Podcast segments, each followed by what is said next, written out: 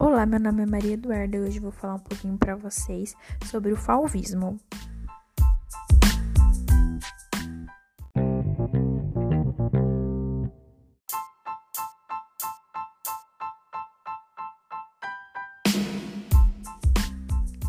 O fauvismo ele foi um movimento artístico heterogêneo associado à pintura e ele teve a sua origem na França no início do século XX e essa tendência ela foi desenvolvida entre os anos de 1905 e 1907.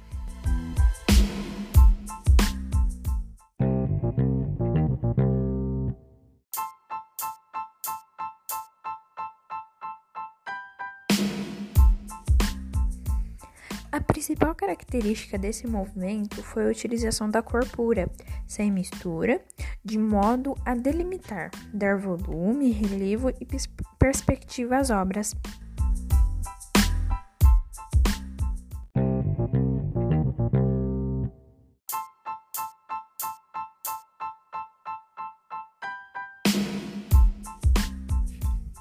Bom, galera, de hoje foi isso. Obrigada, espero que tenham gostado.